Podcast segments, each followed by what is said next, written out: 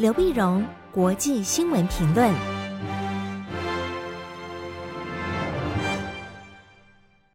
各位听众朋友，大家好，我是台北东吴大学政治系教授刘碧荣。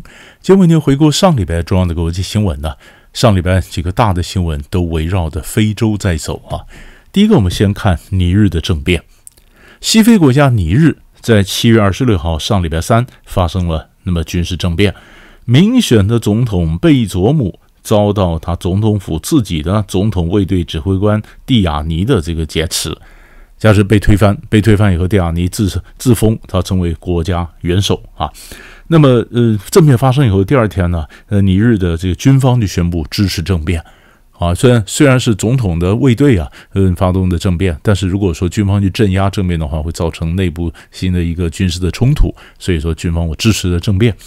国际上当然一片哗然了，嗯，包括呃非洲联盟啊，包括西非经济共同体啊，呃，包括欧洲联盟啊，联合国啊，美国啊，大家都在进行谴责，谴责呢西非经济共同体呢，那更在奈及利亚召开紧急会议，紧急会议呢的要求啊，那么让贝佐姆一个礼拜之内复位。啊，如果不复位，那我现在就我甚至可能派动军军队啊去打你。啊，那么呃，甚至呃，现在当然先进行经济制裁啊，非洲经济共西非经济共同体的这个各个国家呢，都切断了对尼日的各种的经济哈贸易的这个往来。可是，这同样的是非政变上台的这个军事执政团的，比如说马利啊、Burkina Faso 了，那么就表示说，那我们支持这个尼日的政变啊。那么如果说任何部队如果打来的话，嗯，介入尼日政变的话，那么就等于视同跟马里和布基纳法索同时宣战，那我们也要出兵啊。这情势就非常的紧绷。那为为什么会发生这样的事情？这事情为什么特别值得我们关注呢？最主要是尼日它的地理位置啊。它在非洲中的这个呃萨赫尔地区，萨赫尔也有翻译叫萨赫利啊，它是一个狭长的带状地区，在哪里呢？因为非洲北部是阿拉伯人，那漠南非洲，比方我们讲的黑人的漠南非洲啊，那么就是就在在沙沙漠以南，那这个阿拉伯人跟黑人的地区中有一个长条的一个地区叫萨赫尔，这地方非常的贫穷。啊，从东非到西非啊，都非常的贫穷，非常贫穷。尼日就是就是有名的非常贫穷的一个国家。那贫穷的国家呢，但是伊斯兰国在里面作乱。伊斯兰国和这个呃盖达组织啊，这个回教基本教义派啊，他们在叙利亚这边被呃落挫败了以后呢，有些往亚洲跑，有些往这非洲来跑。所以西方的整个反恐呢，整个的势力又开始转移到非洲。更何况，非洲现在势力正在逐渐的崛起啊，那么，嗯，更是担心的，非洲呢也是动荡不安，影响也蛮大的。那这块地方呢，那么反恐，那尼日呢，它本来跟西方关系非常好，跟西方关系非常好，因为它是世界第七大产铀的国家，法国的法国的这个铀的进口几乎完全依赖以前这个这个殖民地尼日。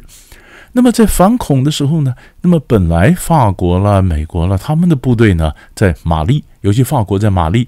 玛丽发生政变之后，那么新的军事执军事这个执政团呢，那么他当然不是民主。那法国在那又要帮忙反，又要帮忙你反恐，又告诉你说你要民主。那玛丽这玛丽这个军呃军事执执政者就说那不行，你这不能这样子，嗯，对我约束太多，就把法国部队给赶走了。就法国部队被赶走，赶哪里？就赶到尼日。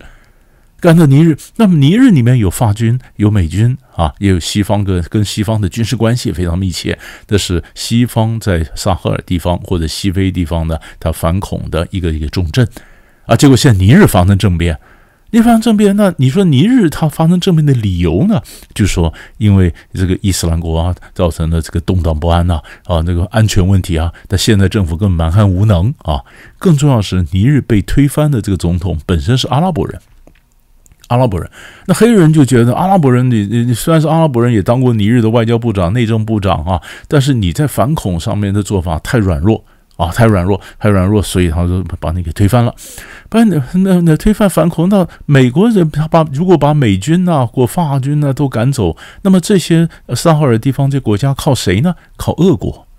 是瓦格纳民兵在这边就就开始活跃，所以瓦格纳民兵呢就表示说，呃，普普利格金最近又出现了，那么瓦格纳民兵就表示说：“哎，那我们就支持你啊，嗯，这这这政变，我绝对能够帮助你恢复秩序。”也就是在地缘政治来讲，那么本来在萨赫尔地区，对吧？几个最支持或者西方关系比较密切的三个国家，一个就是马利，一个布基纳法索，一个尼日，现在通通都发生了政变，三年之内都换了军事执政团上来。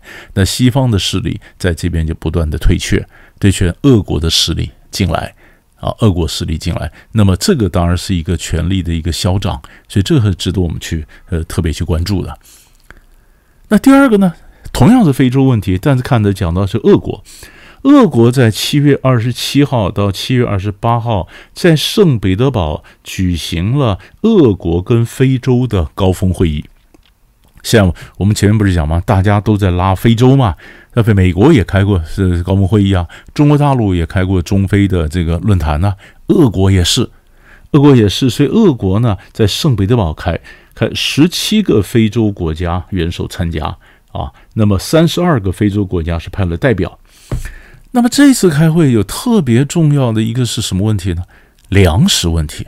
粮食问题不是俄国在俄乌战争里面不是本来跟乌克兰有一个黑海粮食通道的这样的一个协议，但是俄乌关系现在更加恶化之后，俄国退出了这个协议。这个协议，那那那粮食怎么办呢？那粮食会不会影响到非洲呢？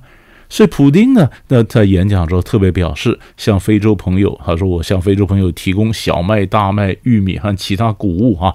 那么，嗯，他说我们绝对能够取代乌克兰的各种商商业的这种行为。那非商业行为呢？无偿形式的援助呢？针对最需要的非洲国家，我还是给给你免费。啊，无偿形式的援助，在未来三四个月呢，还要将向 Burkina Faso、新巴威、马利、索马利、中非共和国、厄立垂亚免费援助粮食二点五二点五到五万吨。啊，二点五万到五万吨，就你粮食问题，你不要担心。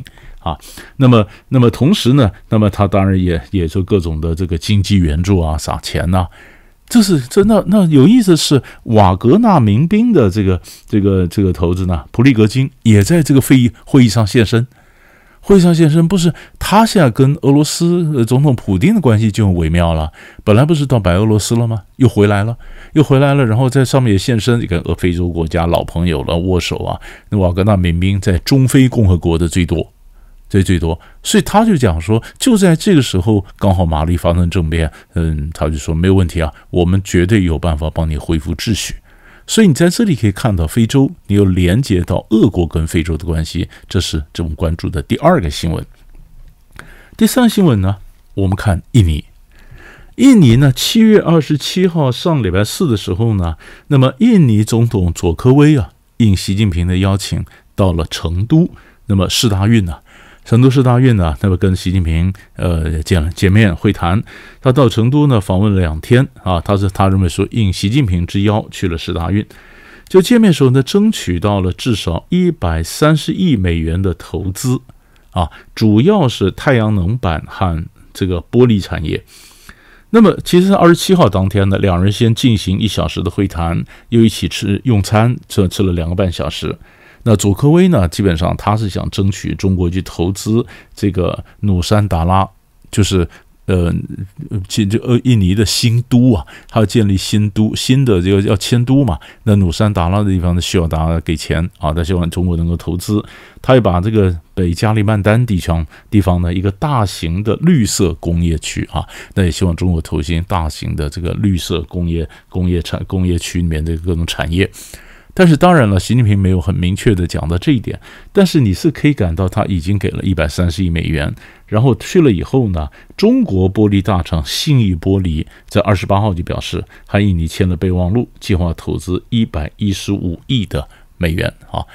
这可以看见呢，佐科威当然也到中国，当然也是招商。那中国大陆呢，在整个东南亚的政策很明显的看得出来，现在重点是放在印尼，印尼是。东协最大的国家啊，也是现在的东协今年的轮值主席啊，所以非常非常的呃重要啊。而且印尼现在里面呢蛮关键的，就是佐科威总统呢的任期快满了，他他要换，就明年就换届了。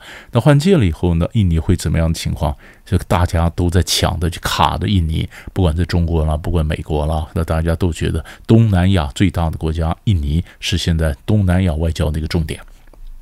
最后呢，我们看一下日本。日本在上礼拜五呢，七月二十八号，日本内阁通过了年度国防白皮书啊，防卫白皮书。白皮书呢，在里面怎么定位？呃，几几个周边几个国家呢？那么白皮书里面把中国认为是最大的战略挑战啊。